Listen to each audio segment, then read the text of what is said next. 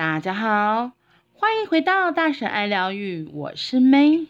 今天的一分钟下单练习，我们要说的是第五十五篇。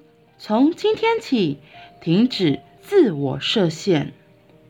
经常轻视自己，指责自己，却从未称赞过自己。这样的话，就算许下幸福订单，也会不断被取消。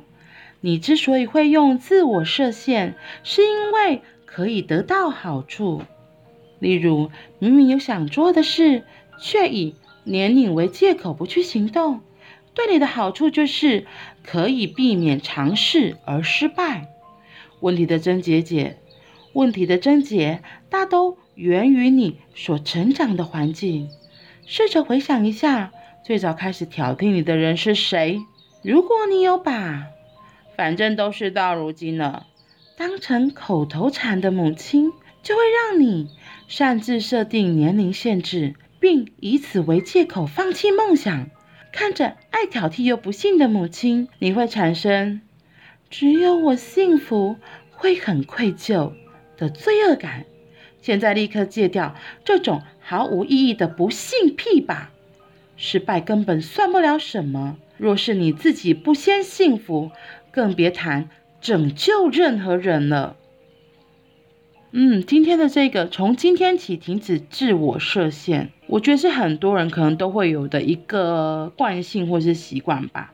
他下面有特别提到说，如果你经常轻视自己、指责自己，却从来没有称赞过自己，就算你许下幸福的订单，也会不断被取消。你知道为什么吗？为什么他会这样子说？如果你都没有称赞过自己，你只是一直在鄙视自己、指责自己，这也在说的一个很重要的观念是，你根本就不相信自己，你根本就不相信自己可以要到那个幸福的订单，一定是很幸福，相深深相信自己是很幸运、很幸福的人才能够拿到的。如果你常常有那种啊，糟糕，我这样错了。不对，我觉得我这样做不行，我这样很不跟很不好诶，我这样子，然后一直一天到晚在责备自己，在责怪自己，就是一直在莫名的打压自己。请问你，你有看中这一个人吗？你有重视过自己吗？你真的有相信自己是值得得到这些幸福的订单的吗？就我的观点，如果是一个常常被责怪、打压的人，他其实是很自卑的。他其实真的是很自卑的。一个很自卑的人，他很难相信自己可以获得幸福。他会觉得幸福离他好远好远哦，幸福根本就没有办法跟他画上等号。一个常常被责怪、责骂的人，他早就伤痕累累了，他忙着舔自己的伤口都来不及了。哪还能够看得到自己是不是幸福这件事情？那你想想，如果他一直处在这样子的责怪自己、责备自己的频率里面，其实就是一个很负面、很负面的。这样子，他真的很难得到幸福的清单，因为在他的心里就会像这书中举的例子一样。他说：“试着回想一下，最早开始挑剔你的人是谁？”如果你有个常把反正都事到如今的当成口头禅的母亲，所以她常常会因为看着挑剔呀、又不幸的母亲，就会觉得如果真的只有她自己幸福可以吗？如果妈妈一直还在那个受害受罪的痛苦不幸里面，我可以幸福吗？我是她的小孩，我可以这样子幸福吗？我自己幸福好像会有罪恶感，好像会觉得对不起自己的爸爸妈妈。可是他在这里再次强调的是，其实我觉得，就是每个人都是要自我负责的。妈妈她有她的选择权，而你也有你自己的选择权。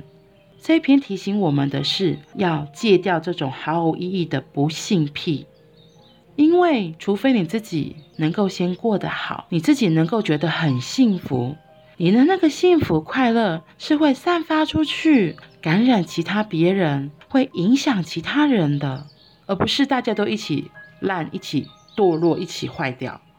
没有，你如果真的渴望家人改变，一定是我们自己先改变。